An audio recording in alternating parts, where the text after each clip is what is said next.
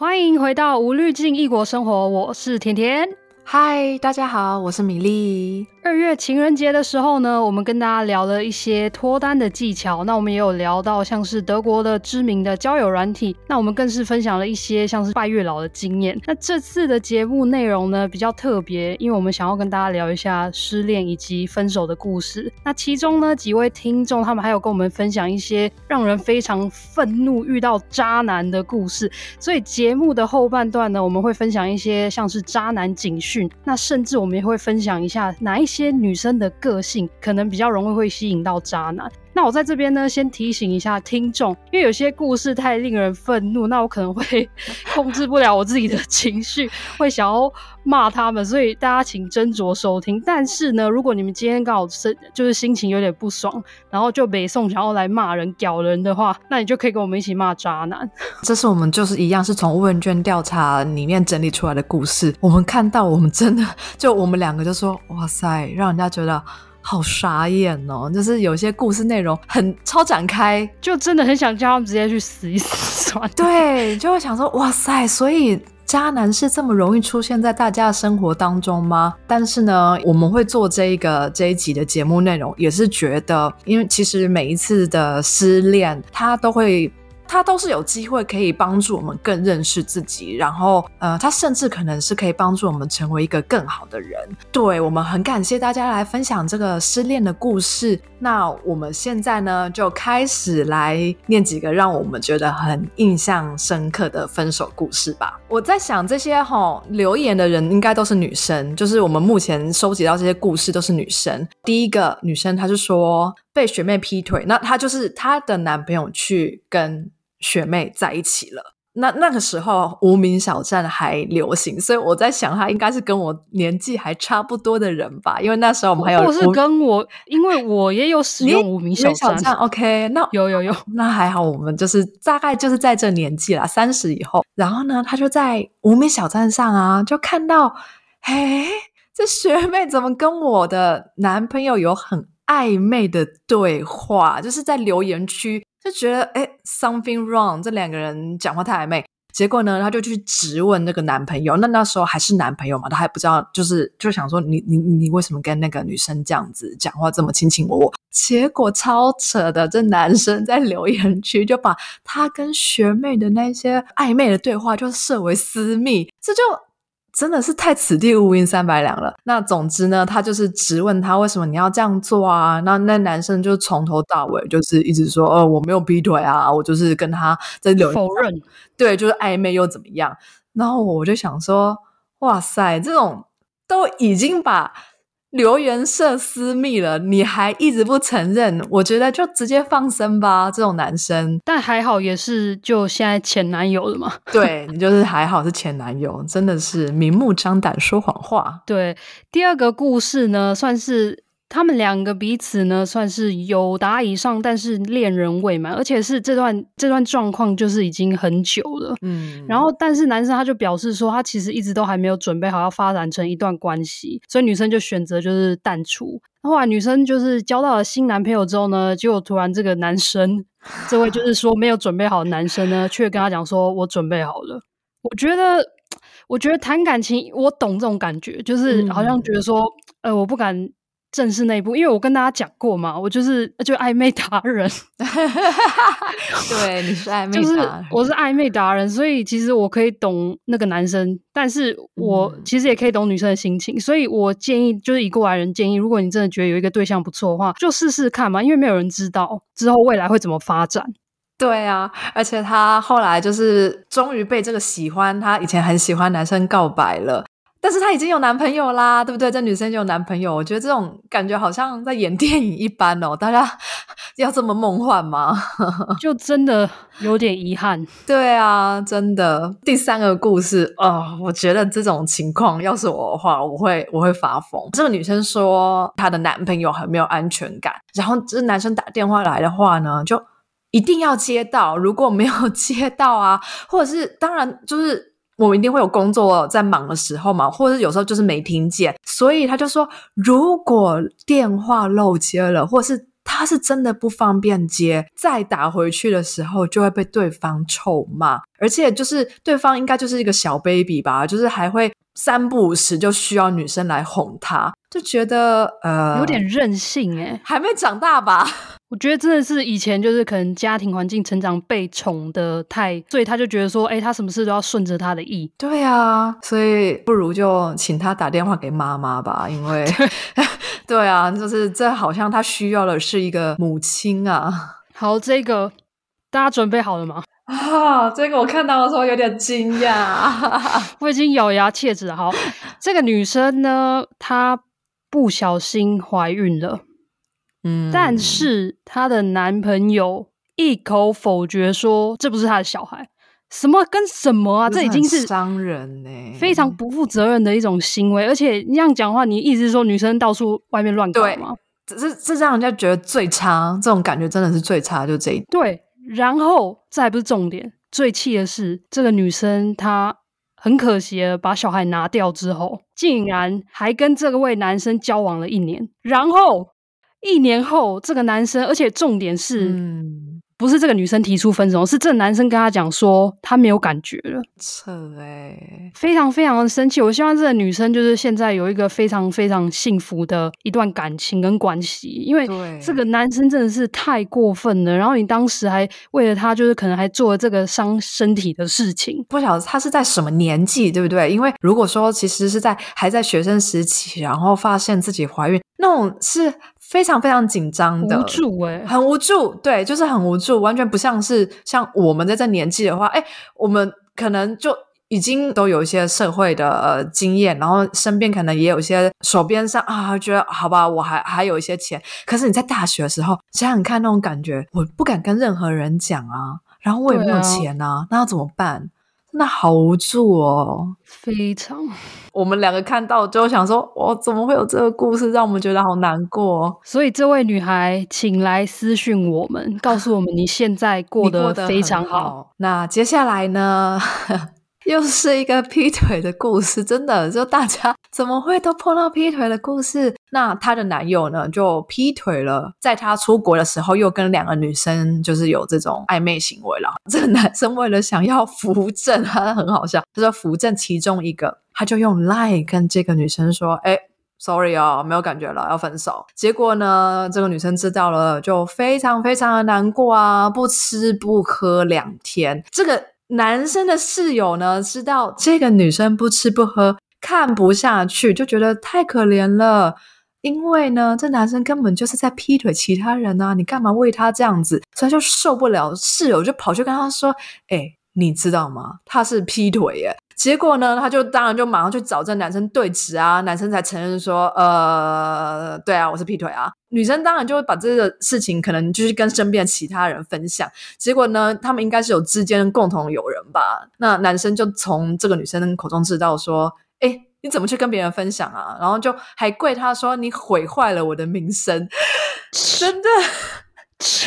你还有脸跟人家谈名声吗？靠！对啊，真的是，他就跟大家说什么啊，这女生就诋毁我，但是我真的不晓得她有什么立场讲这种话。对啊，有种说，呃，对啦，就是我当时踩了三条船，真的是很扯哦，非常扯。但还好啊，这女生说好险已经远离。对，没错，恭喜啊，做得好。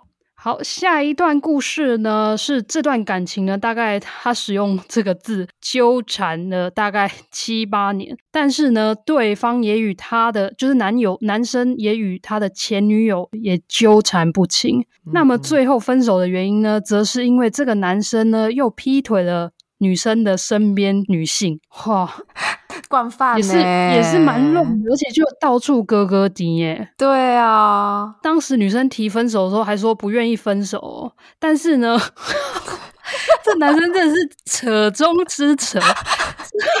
这男生说呢，他不想要与这个女生分手，但是呢，他也不想要与劈腿的对象分手，所以他希望男生希望这女生呢接受他有别的恋情的情况。我真的不懂。怎么有人可以？然后男生就是很扯，男生还说，如果你真的爱我的话呢，你就要接受我的全部。What the What the fuck？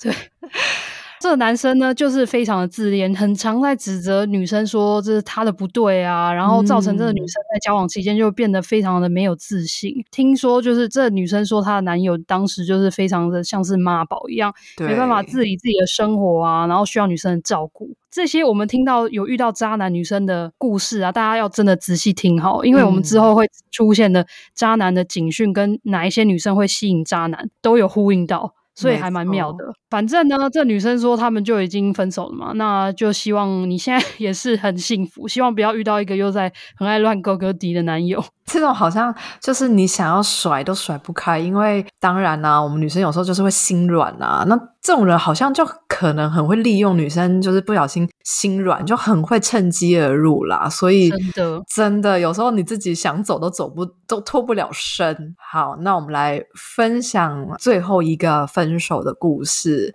我觉得这个很好笑，对不起，未讲先笑。他说啊，这个人跟他说哦。男生女生我不知道，反正呢，他的这个对象告诉他说：“拍谢，我要出国念书哦。那因为你没有要计划出国，所以有点难搭的上线。那我们就我们就分手吧，因为我要出国啊，你们要出国，你留在台湾，规划不同，这样子，规划不同，远距离，我们就分手吧。重点是，这个说要出国念书的人，他至少还要两年后才出国。” 我就想说，Hello，是在急什么？什么烂理由啊？我看到真的是一直爆笑，我到现在讲，我还是觉得太好笑了。这真的，我想那个时候应该就是没有，他就是想要分手啦。对，真的，对，那也好啦，就就分吧，因为就是计划也不同了吧？对啊，都已经没有心了嘛。听众的分手故事呢，我们就分分手到这边，什么东西啊？听众 听众的分手故事呢，我们就分享到这边。那现在呢，我们来中间穿插一下我跟米粒的分手故事。嗯，那我自己呢，我。有跟大家讲过，就是我其实，在跟法比昂交往之前呢，其实也才谈过两段恋爱。那一段的话呢，是在国一的时候，那时候大概交往了一年。嗯、那我只记得说，因为已经太久了，那我只记得说，我们有一个共同的男生朋友，我那个前男友或是初恋男友呢，就叫这个共同男生朋友来告诉我说他要分手，就这样。嗯，对，倒是也还好，但是因为就是初恋嘛，然后就算了，有有点难过吧，我想，但是后来还是有变，算是。同学就是还是会打招呼讲话，哦、所以倒也还好。对啊，但是现在就完全没什么联络了。对啊，嗯、那第二段的话就是大学的时候，大一嘛，就是短命的恋情，大概两个月吧。反正那就有点短，反正就其实非常非常不合。我现在想起来，我我觉得应该是我高中的时候，就是唯一目标就是考大学，所以我其实真的是完全只注重我的课业。嗯跟友情，所以我就完全没有交男朋友。但是上大学都突然就是开开放嘛，开始玩，那我就突然就觉得说，好像想要交个男朋友。然后那时候就在别系，就是看到一个蛮斯文的男生，嗯、然后系上其实也有女生喜欢他。然后后来就是，我就不知道为什么，后来应该是我主动，还是我跟他就是搭上线了。后来就是跟他有短命的在一起一下，但是那个男生就是戴眼镜，然后就是非常非常非常的斯文。然后我现在想一想，就是我怎么会跟他在一起这样子？所以就是一个蛮短命的恋情。你说那时候分手是你提的吗？还是没有分手是男生提的？就是是斯文男提的。对对对，但是其实我们走到后来，就是也有点不。很大对啦，嗯、就是我是一个非常 outgoing 外向的人，然后他就很斯文跟安静，你就你我就完全知道说我们不适合。后来我知道他后来交的女朋友到现在的的老婆，嗯，那女生就是算是有气质，然后比较书香气质的人，嗯，所以我就觉得说，嗯，这两个人就比较搭，而且他们两个都是台南人，所以其实你们在分手到了那个阶段，你没有太难过，可能完全觉得你们也就。有点不搭嘎这样子吗？对对对，就是、嗯、就是有点傻眼，但是有点就是突然太突然，但是又觉得说，呃，好像就这样，完全没有很难过或是哭什么的。对啊，接着甜甜分享过她大学短命的恋情啊，我大学的时候也谈过一个还蛮也还算短命啊，九个月的恋情这样子。那个时候是跟学长在一起，那我们那时候。交往的时候其实也没有特别很什么很热恋呢，因为他是一个读书人，对啊，他就是会很在意成绩，那他也很努力读书，那他的科系又是那种呃课业比较重一点的科系，所以。跟我们这个呃比较轻松一点的，人家都说啊文组是比较轻松，对啊，我们就是比较轻松。然后学长是那种就是电机之类的那一些，所以他就好多好多的大大小小考试。那那时候我们在一起的时候，他也很明确的，他就是要读研究所。结果呢，嗯、就在他升上了呃大三的时候。那要开始冲呃，诶大三、大四，好不重要，反正他就是要开始冲刺研究所的时候，那应该是大四啦，他就决定分手。这个故事我有在社团讲过，我真的是当下就是呃很傻眼。他用的方式是，他就写了一封信给我，寄到我的信箱，就把他手机关机。结果他分手那一天晚上呢，诶就我在外面有活动啊，有社团活动，完全就是跟同学在一起就很快乐。诶回到宿舍以后。我就想要跟他说一声，哎，我回到我回到房间了，这样子，手机打不通，哎，想说，哎，是不是他睡了，还是怎么样？当下我也没有觉得很紧张，结果我就啊，好吧，那他可能睡了。结果我就打开电脑一看，什么是一个分手信？他就说：“嗯，真的很抱歉，我很自私的决定，我们就是不不能够在一起了。我就是背负着课业的压力很大，有家人的期望，我必须要好好的努力读书。我没有觉得他的那个理由很很奇怪，可是，嗯，当下很傻眼，就是你有必要这样用这种方式跟我分手吗？你怎么不当面跟我讲？然后他是把手机关机，我就想，你是怕小杂某吗？”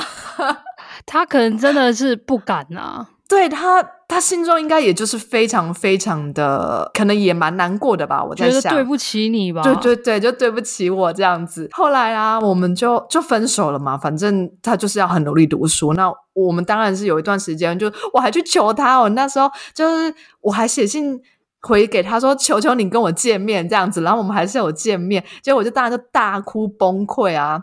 嗯，然后结果学长就跟我说：“哎，那你现在一定很生气，对不对？你你就打我一巴掌啊！你就是你现在打我一巴掌好不好？你不要什么话都不说。可是那时候我当然就是哭到不能自己。然后后来呢，我们呃分手了，是偶像剧吧？对对，就是还在说你打我巴掌，然后我就一直哭啊！为什么你要这样对我啊？结果呢，啊、呃，我们都已经长大了，出社会了以后，我们这有一次就是一个机缘，就连上线。然后我们就在约出来去酒吧小酌一杯，然后他就啊，他事过境迁，他就跟我说：“哎、我那时候真的是有点扯吼。”我就跟他说：“你记得吗？你那时候跟我说，你 你打我啊，你给我一巴掌，我觉得现在你给我一个痛快这样子。”我就问他说：“我现在可以打你一巴掌吗？” 他当下就有点脸歪掉，就说：“哎，当然是开玩笑的啦。”对啊，所以就是大学的时候。有点青涩啦，这样想起来是还蛮可爱的。对啊，蛮有趣的啦。而且至少你们现在就是算是就是认识，还有在保持一些联络这样。呃，都没有联络。我稍微就是有看了一下他脸书，他最近生了个小孩，很可爱。哦，就是他过得很幸福美满啦。就是对大家都各自有一个好的归宿这样。我们呢，刚才讲了这些。让人家很气愤的，呃，一些劈腿啊、渣男的故事。我们现在呢，来分享大家分享给我们这些令人刻骨铭心的失恋情节。就这些故事呢，跟之前的不太一样。之前大家都是有种很情绪激动的事情，就是让大家就是难忘的分手，是让人家很情绪激动的事情。可是呢，令人印象深刻的失恋故事是另外一种，就是有一种默默的心酸感，淡淡的忧伤。那我们就请田来先跟我们分享第一个忧伤的故事。就是事情是发生在二零一八年的时候呢，两个人呢，我想他们应该是在澳洲打工度假，因为他们是当时的室友。嗯、男生呢是马来西亚人，女生说她会喜欢上他的原因呢，其实理由很简单。因为男生非常的贴心，常常半夜不睡觉的时候呢，都会听女生抱怨她的工作啊，或是一起聊聊心事。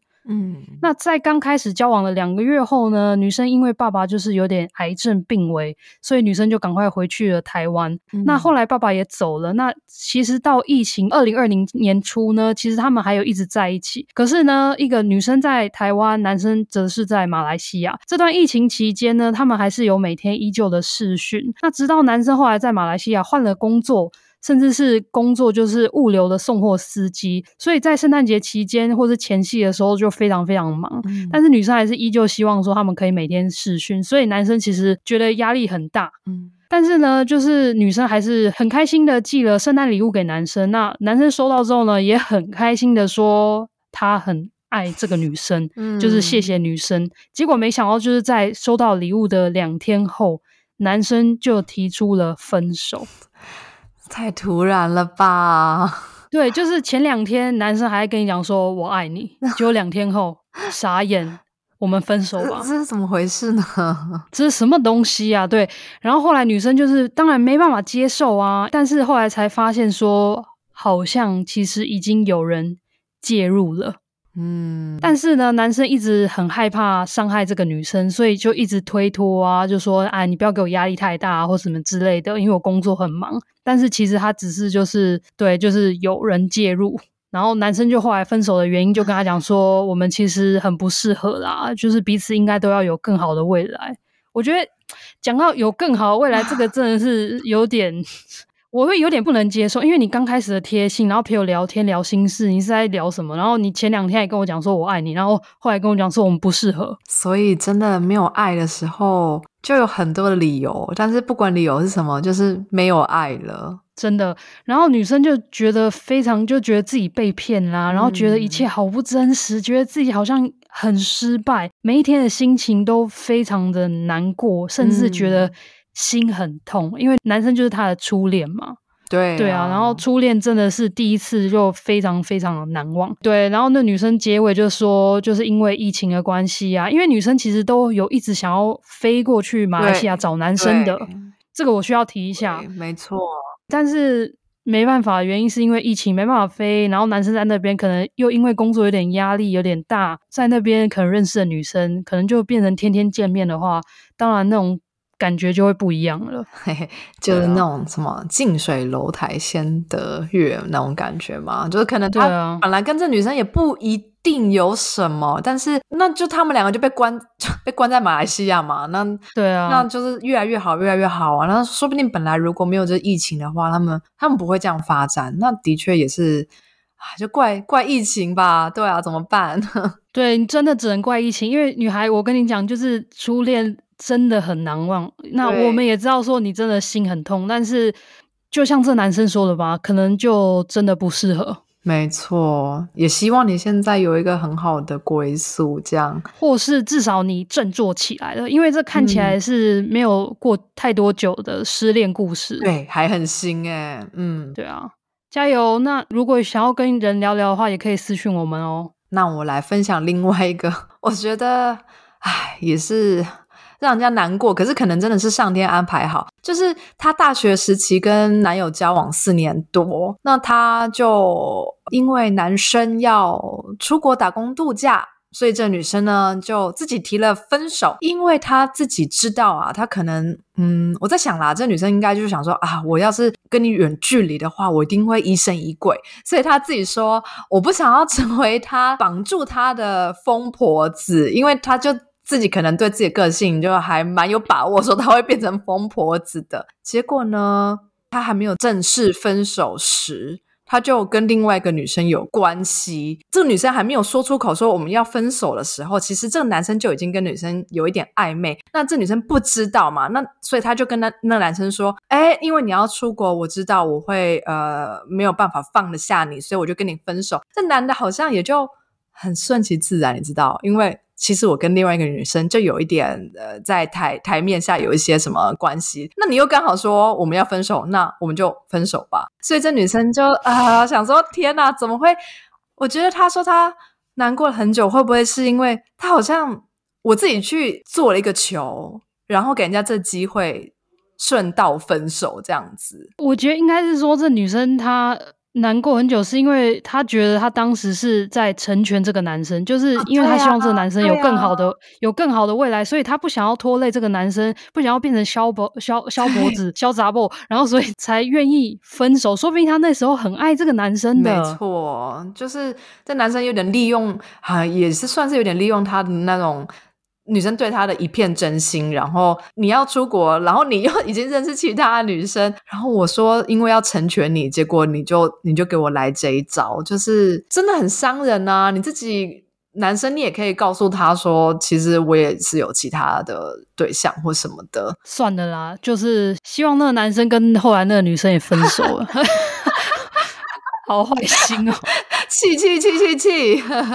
那接下来我来分享第三个故事。这一段感情呢，大概有了七年。嗯、他们是从十八岁一直交往到二十五岁，那就是等两人开始一起成长之后呢，却在成长的过程中发现他们的步调有点不同了。嗯那么甚至呢，对未来的想法也不同，所以呢，后来就是还是分手了。可是因为七年，你从你最青春年华的时候，十八到二十五，哎，确实会需要一段时间来复原啊。对，对啊，希望这个女孩也是好了，现在好好的。对，在这个年纪啊，我觉得十八到二十五岁真的转变会很大哦。虽然说他们两个人明明就是情侣啊，但是最后却。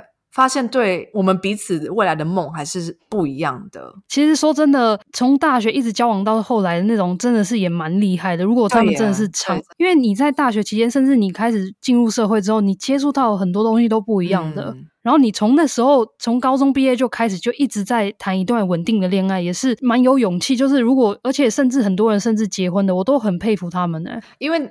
就是像我们刚才说，在这段年纪里面，其实会有很多很大的变动，然后居然可以一口气这样撑过这种很容易有波动的七年，但是就还是分手了。所以心中应该也会想说：哇塞，我人生大家都会觉得，哎呀，十八岁到二十五岁很精华，就是这种黄金的时期，就跟了一个没有缘分的对象在一起。但是女孩，你。不要想太多，因为你二十五岁，我也不知道你现在几岁。嗯、但是其实，如果你现在还是二十几岁的话，一切都不算晚。然后我相信你下一段感情会更精彩。没错，一定会的。好啦，那我们分享完听众的一些失恋的故事之后呢，我们要来讲一下自己的失恋的故事。因为我的是真的很刻骨铭心。哦，好，我从来没有跟人家分享过，所以米粒，你要不要先讲一下？哦好好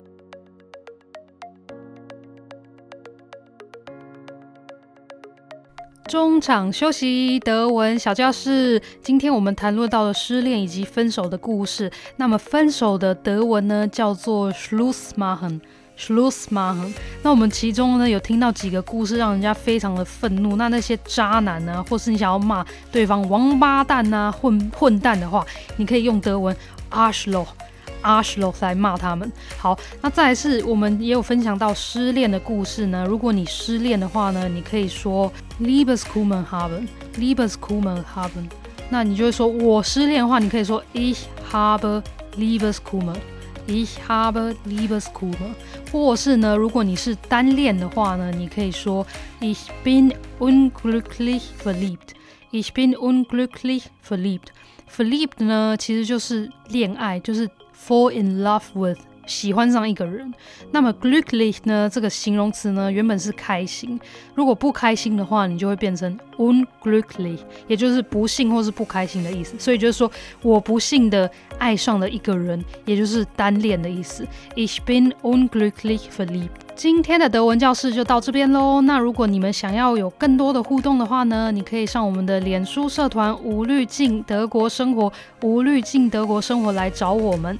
那也希望大家有空，你也正在使用 Apple Podcast 来听这集的话呢，也希望你可以按下暂停键，帮我们留下留言以及打五颗星哦。那谢谢大家，下次见喽，拜拜。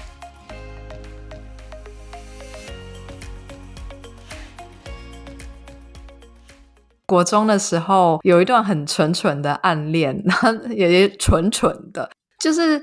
国中的时候呢，我就是喜欢班上一个男生，我也觉得这个男生应该是喜欢我的。好啦，我自己这样想啦，因为他有些种种迹象啊，比如说他很喜欢在，我现在这样自己讲起来，我都觉得好好笑，就是在。课堂上或者在下课的时候，他就很喜欢来逗我，逗弄我，你知道调皮的小男生，嗯、你知道？对，然后就你就想象说，就拉你辫子什么之类的啦，就是那种很蠢的东西。我就会想说，诶，他时不时都会跟我一些，就是比较有一些肢体的接触啦。当然不是什么性骚扰，但是你就会知道说，诶，我对这个人有好感，这个人对我应该也有好感。但是呢，嗯、我国中的时候啊，也是不想怎么了，我就是非常是一个有为的青年，我就是觉得我我我不要谈恋爱，我就是要读书，我就是要考上一个好的高中，这样。所以呢，我可能散发出来的那种斗志呢，也让人家觉得就是啊，他就也没有要跟你谈恋爱，他就是没有要谈恋爱，他要好好的读书这样子。所以啊，这男生就跟我的一个很很那时候很要好的国中就同班同学，他们就。开始通话，然后呢，通话通到其实大家都知道他们就是男女朋友。我就想说，哈，是因为我想要好好读书，然后没有跟他通电话，他就放弃了我吗？他就跟找了一个可以跟他一起通电话的女生，就是当男女朋友这样子。之后呢，这个恋情不管是这个男我跟这个男生，或者是这个男生跟当时他那个女朋友之间，大家都随着毕业不了了之了。结果呢，我们到大学的时候又搭上了线，然后我们就还会一起，因为我们都是宜兰人，所以我们那时候大学的时候还会约好从台北一起坐火车坐回宜兰这样子。呃，那时候我们都没有另外一半，就是在他我们是不一样的学校，但是我们都没有嗯对象。其实那时候啊，我也不知道为什么，我就没有说出口，没有告诉他说，哎，其实我一直对你都很有好感，因为即使到大学那个时候。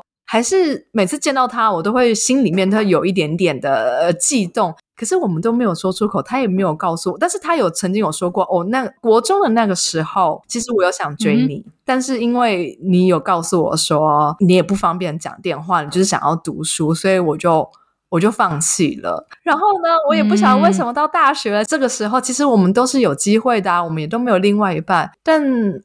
始终我们都没有走在一起，就是连交往。但我想问一下，你们虽然会一起回宜兰，但是你们会私下还会一起约出去，或是你们简讯上？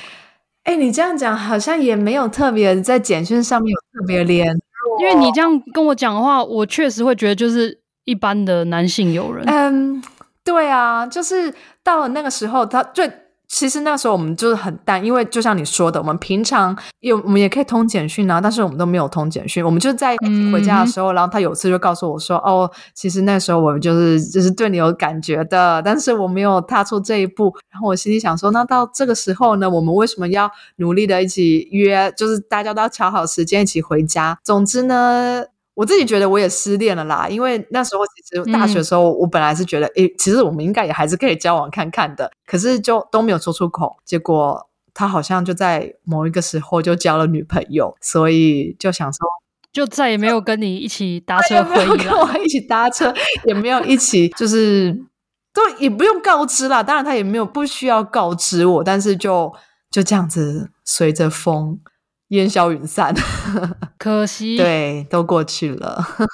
对啊，好，那来讲一下你刻骨铭心的失恋情节吧。也不算是失恋，因为算是我自己主动结束的。嗯因为我说初恋很难忘是没错，但是我觉得这一段更令我难忘，嗯、是我到现在有时候还会想的。好，感觉就是心中有一个遗憾的感觉，嗯、可以这么说。嗯、好，大家不要翻译给发表听，因为 真的没有人知道过。哈、嗯，我在国中的时候呢，我我们那时候有高中部，我们是一起的。嗯、然后我认识了一位应该是大我四岁的学长。嗯然后那时候呢，其实我们已经走得非常近，我们可以，我可以直接跟你讲说我们在搞暧昧，就是他也会来我家，我也会去他家的那种，嗯、甚至我妈也认识他。但是问题是，这个男生呢，虽然他也有点喜欢我，嗯、可是他其实最喜欢的人呢是另外一位女生，嗯、但是那位女生一直有一个。长长久交往的男友、oh,，OK，但是呢，这个男生就是他很爱这个女生，可是他知道说他跟这个女生不可能，但是他其实也喜欢我，我其实当时都知道，但是这个男生就是偶尔会，就是会太爱那个女生之后呢，他偶尔会特意去找那个女生，或是有时候会为那女生做什么事情。可是那女生就有点就是可能爱理不理的，那那时候也没关系。那我就跟那男生就一直在这样一直暧昧下去。嗯、生日的时候他也会做卡片给我啊，生日的时候他也会骑机车来我家楼下找我啊。嗯、我们也会一直跟一下是说，他后来在快要结束我们这段暧昧感情的时候，他就一直在这样形容我们当下的状况，就是有时候是。我走在前面，有时候是他走在前面。嗯、所谓的意思就是说，有时候是他很想要我们在一起的时候呢，我当下不想要。对。然后有时候是变成我比较积极的时候呢，却他可能因为那个太爱另外一个女生，后来就是一直在这样的感情之下，到大概三四年有这么久、啊，可能三年哦，可能有三年哦，因为那个人真的是很好。对。然后呢，有一次晚上我很记得的是，因为那天是我生日。嗯他晚上来，大概晚上十点多吧，十十点十一点。嗯，然后呢，我就很开心说他来了嘛，然后来祝我生日快乐等等等之类的。嗯、我们在聊天的过程中呢，我才发现说他刚刚跟我讲说，他其实之前在去找那个女生，哦，就是来找我找我之前去找那个女生，太让人家觉得哦，你是在讲啥啦？对，我当下是非常非常的受伤跟难过的。后来我就不太想理他了。嗯我就觉得说算了吧，就是虽然我也很喜欢你，但是我也知道说他喜欢，他有喜欢我，可是他太爱另外一个女生。后来我就是他可能会传给我简讯什么之类，我就不太想回来找我，我也不想，我就爱理不理的。后来就这段感情就淡掉了。但是这段感情，因为我就跟他讲说，我算是蛮喜欢那个男生的，而且三四年呢，啊、是很长的，是，但你们不是正式交往，就是以一种暧昧，不是。但是就是暧昧，就有时候可能会抱在一起的那种。我觉得有点揪心。对，就是 我，所以我跟你讲说，我到现在偶尔还会想到，就觉得说，哇，对虽然我很爱发表，但是哇，那段感情对我来讲，真的算是最刻骨铭心的时候。对，我大概女生应该都可以懂啦，对啊、就藏在心底吧。所以偶尔就是还是会去看一下那男生现在过得怎样。女生都会，女生。虽然我还不是偷偷知道学长生小孩了。哎、欸，你们这边故事千万不要告诉发表，他真的不知道，不知道。好啦，那我们现在来进入最后一个部分喽。最后一个部分呢，我们要来跟大家分享一下一些渣男的警讯，要教大家呢要如何远离渣男。那他们说呢，其实渣男的个性呢，就是有点他们很会欲擒故纵，嗯，一定就是会让女生觉得说，哦，这个男生其实很需要他们。嗯所以女生呢，就会开始愿意做所有的事情。那我现在分享的接下来的内容呢，是我参考了康健杂志网站的两性关系，嗯、标题是说要如何从欲擒故纵的这种关系中呢抽离，嗯、然后远离渣男。嗯、他说呢，基本上有三个步骤。第一个步骤呢，就是觉察。嗯哼，嗯哼。那么通常呢，渣男他有常见的四种。样貌，OK。第一个呢，他就是可能只为了发泄生理需求 而找你，嗯，就是炮友类啊，或者是原本已经有女友的男生，突然就是偶尔半夜可能会叫敲你，或是找、嗯、打电话给你说，哎、欸，你可不可以来？然后就你们见面之后，可能就只是打炮。就这样，只想要这就是这个，对或是呢，脚踏多条船。嗯、我们刚刚上面的故事就有吗？够多了吧？对啊，然后再来是大家应该都还蛮知道，就像是有精神暴力，嗯，他可能会开始用冷嘲热讽，或是会冷战啊，或是漠视伴侣的需求。就是会让你有点精神耗弱，他也不是要暴力相向，就是可是就让你就是心灵就会很受伤。嗯嗯。嗯，然后第四个呢，则是肢体暴力，哦、这，这个呢是你可以直接离开，然后去报警。没错。但是呢，我在网络上呢还是有分，还是有找到其他的渣男警讯。那如果我现在接下来列出来的，嗯、只要有。达到三项的话，女生她就是渣男，请远离她 好吗？嗯、第一个呢，就是如果跟你约会的时候呢，他的手机都是朝下，荧幕朝下，就是不让你看到说谁传简讯给他，这就疑神疑鬼了嘛。就可能有一些你知道跳出的讯息是不想让你看到的，对啊，或是一些什么照片啊、嗯、等等的。或是呢，问到关键字就会不耐烦。你可能只是问他说：“哎、欸，谁传简讯给你？”可能他就会不耐烦哦。他可能就会不耐烦的话，那你可能就会开始要有觉察喽。然后再来是他可能会在其他的好兄弟面前批评其他的女生的时候，uh -huh. 我觉得代表他不尊重女性嘛。Uh -huh. 你今天批评女生，如果你是在批评她可能外表，或是她可能床上功夫不好或什么之类，那些就已经在物化女生的这种男生，你就不用理他了。再来是眼中永远都只有自己的事情为优先的这种自私的男生，就像我们刚才说到的，啊，电话没接到他就要生气，对，这种就远离。好。另外一个呢，就是什么都对你斤斤计较哦，对你也非常的小气，可是对他自己呢，就非常的大方，双重标准。我们刚刚上面也提到了。再来是在你需要被照顾，可能生病的时候呢，永远不在。嗯，对啊。今天如果这一个男生喜欢你或是爱你的时候，我怎么可能很忍心看着我爱的人在生病，然后我不在啊？我当然会希望时时刻刻都在他身边啊，对，对啊，所以这个就是自己要注意哦。没错，那再来就是老是神秘兮兮、捉摸不定，啊、这好耗精神哦，真的很讨厌这种人。对啊，这个就很好，因为你女生，你就是问他一下，然后他就是讲话。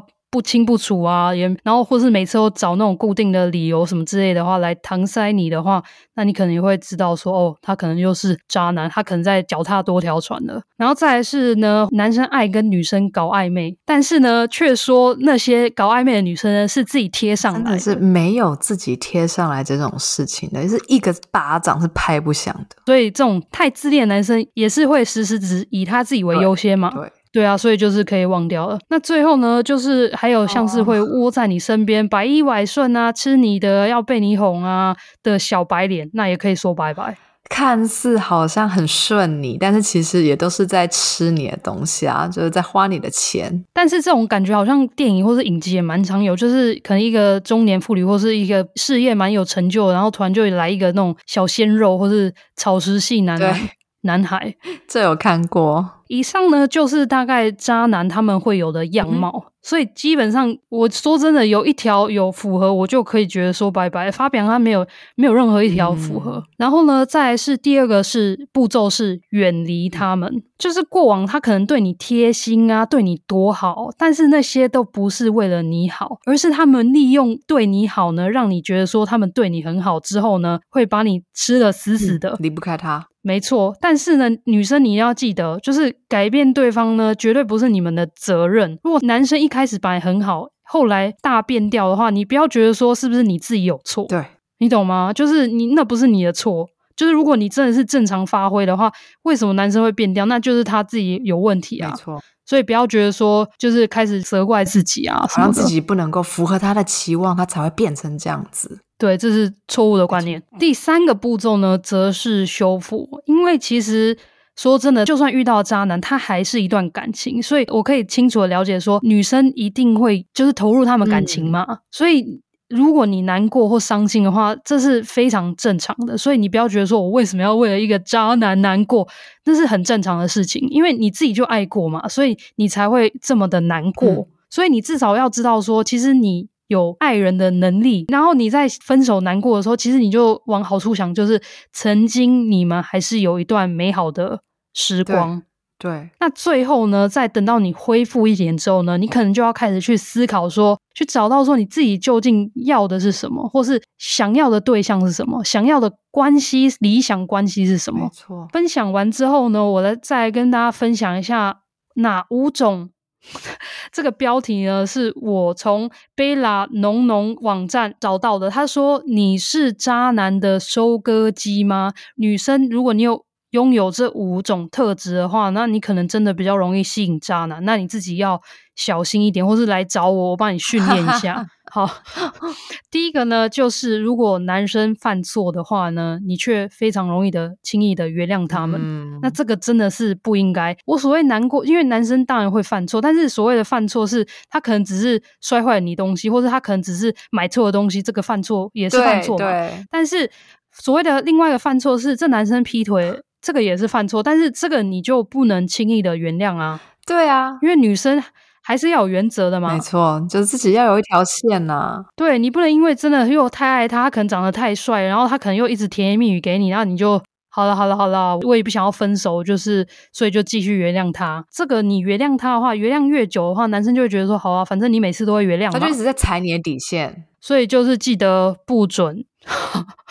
再来第二点，在爱情里没有自我，什么都以对方为主的女孩，哦这个嗯、真的是这样子。就是女生在谈感情中，为什么我在一直在。我的脸书专业啊，或是怎样都会跟大家分享说，女生你不管在谈恋爱、在单身、在怎样的阶段，你都不能失去自我。定的，还是要稍微不能说自私，但是你还是要从你自己出发，然后再去设想到对方。对因为如果你自己也没办法让自己更有自信，或是没办法满足你自己的话，那只依着对方的话，那说真的，这段感情就是处在一个不对等的关系嘛。而且对方说不定反过来会觉得，哎，你怎么都没主见啊？你怎么什么都好这样子，还会怪反过头来怪你，就是你好像没有自己，是不是？对啊，因为他们就是说，真正适合你的男生啊，不会让你有出现那种害怕对方讨厌自己的这种想法。嗯因为你真的不需要说，可能你点个菜都要非常小心，你穿什么也要很小心，不用吧？我穿什么关发羊屁事啊？嗯、对，所以就是不要太以对方为主，你还是要有自己的主见在。再来是呢，第三点是可能太过单纯啊，太容易被甜言蜜语 迷惑。我觉得就是我个人。其实有时候听甜言蜜语，其实也会会心一笑。但是我个人比较喜欢那种实际付出的行动的男生，嗯、因为甜言蜜语谁都会 说，所以就是女生还是要透过行动上啊，去判断说这个男生是不是真的很喜欢你。第四点呢，就是女生可能就是不求回报的付出啊，真爱提款无上限，这也是失衡啊。这个也是跟我们刚刚上面渣男警讯一样，这个就是你在喂养一个小白脸嘛。所以你不要男生觉得说啊，我最近缺钱，你可不可以借我一下什么之类，然后一借又一直借，一直借借借借，借到最后分手之后又没办法还，绝对是不会长久。谈感情的时候，女生一定要还是要为自己着想一点。真的。好，最后一点呢，则是不要因为觉得孤单，然后觉得说这样不好。其实你还是可以忍受孤独的。你不要觉得说为了不想要孤单而去接受这样的渣男的男生。嗯，应该是怎么说啊？刚才说宁缺毋滥，就是你一个人。可以过得很好，你不用跟渣男一起过生活。没错，你不要觉得说，因为我想要有一段关系，因为我害怕孤单，所以我一定要谈一段恋爱。然后这个男生又是渣男的话，你又想说，但是我怕我再找不到下一个更好的对象，所以你就委屈自己，然后才该一直跟对方，然后顺着对方。嗯、我觉得这个关系就非常的一个就是高高在上，一个就是一直好像要扒着人家。我觉得也。不是对等的啦，而且真的就是不会长久。好啦，以上就是我网络上找到一些资讯。那我希望女孩们就是千万要远离渣男，然后多为自己着想一点。对，我们自己的生活啦，真的要把它掌握在自己的手中。甜甜刚才告诉我们，分享了一些这些渣男警讯给我们，真的大家可以看看一下身边的感情，你现在有没有处在你舒服的位置？接下来呢，我们就在最后一个部分来跟大家分享一下，诶，这些听众呢是用什么方式走出失恋和分手的难过？其实大部分人都非常的正面嘛，就是大家都很希望可以让自己再把焦点回到自己的身上，就让自己很忙啊，就是去参与各种的活动，那希望是把自己的生活过得好，然后反而就是。比两个人在一起的时候还要更精彩。那当然啦，我觉得大家其实失恋的时候，真的就是最希望的，应该就是很单纯的希望我的生活是回到像以前正常的那个样子。所以呢，大部分的人都会想要让自己就是尽快的忘掉那个失恋的痛苦，所以就让自己很忙，然后呢，学习新的事物。有一个人他很可爱哦，他就说。呃，我会讲话，会见朋友，偷哭，但是呢，他说最重要的还是要重返 dating 市场。我就觉得对，很正面呐、啊。你就是可以难过一下，啊、但是你可以赶快再回来啊，把自己恢复到正常的状态以后，你就可以进入下一段关系啊。对啊，那有些人也会跟自己说，就像刚才呃甜甜告诉我们说，你会分手，你失恋，你难过都是正常的，你要。允许自己是难过的，然后你想哭呢，就尽量哭；你想哭累了就睡，就是你也要接受自己说，嗯，会有一段时间是非常的低潮，振作不起来。你不要觉得这样子是很很负面，你就会想说，为什么我要这么负面？可是分手一定会难过嘛？如果你哭的话，你就让自己哭啊。然后你让自己在那边憋住的话，真的是没有必要在这个时候刻意装坚强。对啊，因为大家都还是要有发泄的管道嘛。那情绪中也不是都只有开心啊。对对对，真的。情绪本来就是有高有低，分手的时候你就是应该要好好的难过一下，而且呢，还有很重要的就是你哭是一种发泄方式，那还有一个很重要的部分就是你也要勇敢的接受分手这个事实，因为。有些人呃会拖得很长，走不出来的原因，也是因为你一直觉得说啊，真的吗？就这样结束了吗？是不是还有什么东西？很不甘心啊。对对对，就是像你刚才说的嘛，就是你一个东西没有做到结尾，你你期望的感情，当然没有人会想要期望是分手作为结尾吧？应该大部分人都希望说，我们就是走到一个。开花结果，那当然很多人就是想要进入婚姻的状态，所以嗯，不能够接受分手这个状态是非常的很很能够理解的，因为这个就没有那种有始有终的感觉嘛，嗯、所以大家也要学习分手的时候尽快的接受这件事情。我觉得一旦接受了以后，你后面就会走得比较顺一点点啦。对，那还有人说，哎，上健身房好好的运动，这也是很好的办法嘛。因为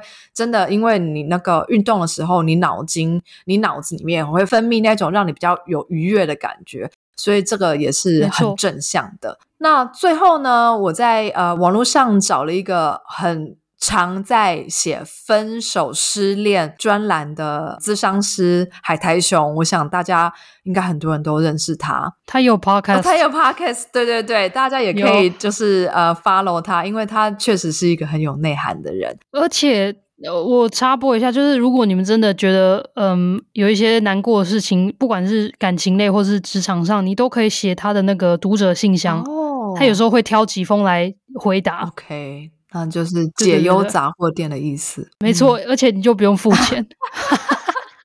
开玩笑，开玩笑。对啊，大家应该都知道，他也是都，嗯、呃，真的，他，我觉得我对他的印象啦，我因为刚才我就是要找那个分手失恋的时候，我马上就想到海苔熊，因为他实在是写过这方面太多的东西。好，那刚才啊，我们都有带着大家回首一下我们的过去，然后呢，其实我本来是以为这种回首过去的。行为其实是不太好的，因为你不是要走出来吗？你就应该忘掉过去。可是呢，他在呃他的文章里面有告诉我们说，回首过去的这个行为啊，或许它是有正面积极的意义。为什么呢？因为就像我们刚才，我们就会去偷偷，我们都有说嘛，我们会去关注对方的 IG 啊，我们追对方的脸书，看他们现在到底过得怎么样。如果你看到他们呢，过得比我们还要好，那你就会有一种认知，说，呃，其实对方已经一步一步的走出来，那你们的人生真的就是分叉了，就是你们现在人生就是一个平行线，所以对方已经离开你的世界，去过一个更好的生活，那对你来说呢，你也应该要。尽快的走出来，去过一个属于你自己的好生活。那我觉得很多人都会卡在这个部分，是说，其实我们回去看一下，看一下对方的脸书，都想说，拜托，我想要看一下你现在是过得是多好，就是应该反而很希望对方不要过得太好。但是呢，真的就是这个东西就是掌握在你手中，这就是一念之间。你去看对方，诶，对方过得比我好，这代表说，嗯，那我也要。勇敢的往前进了，因为他已经往前了。那对我来说，我也不想要再留在原地，我不想要再继续在这个悲伤的情境中打转。所以，这反而可能是一个很好的动力，让你摆脱你的悲伤。那你也应该要往前进，这样子。对啊，因为有些人可能会因为分手的时候太难过，然后甚至不想要接受被分手的事实。那所以你透过就是去关注对方的话，你看到对方其实已经在往前进的时候，你又可以稍微开始去知道说你该面对现实。对，这件事情就确实已经发生了，然后对方还已经展开他另外一个新的人生的一页。这样，我知道可能会有点遗憾，但是就像我一样，但是刻骨铭心。但是就只能这样啊，不然怎么办？而且我现在就很幸福。对啊，你不知道你接下来人生会有多精彩。那如果你不去探索的话，你就永远都不会知道。所以就是先接受，然后也试着走出自己的路。那就像甜甜刚才说的嘛，她现在过得非常的幸福。你如果在原地一直踏步踏步的话，你就没有办法享受到之后这么棒的生活啊！对啊，嗯、因为如果你走不出去的话，你也没办法看到外面的世界，没办法更认识说不定更适合你的人嘛。这一次分享的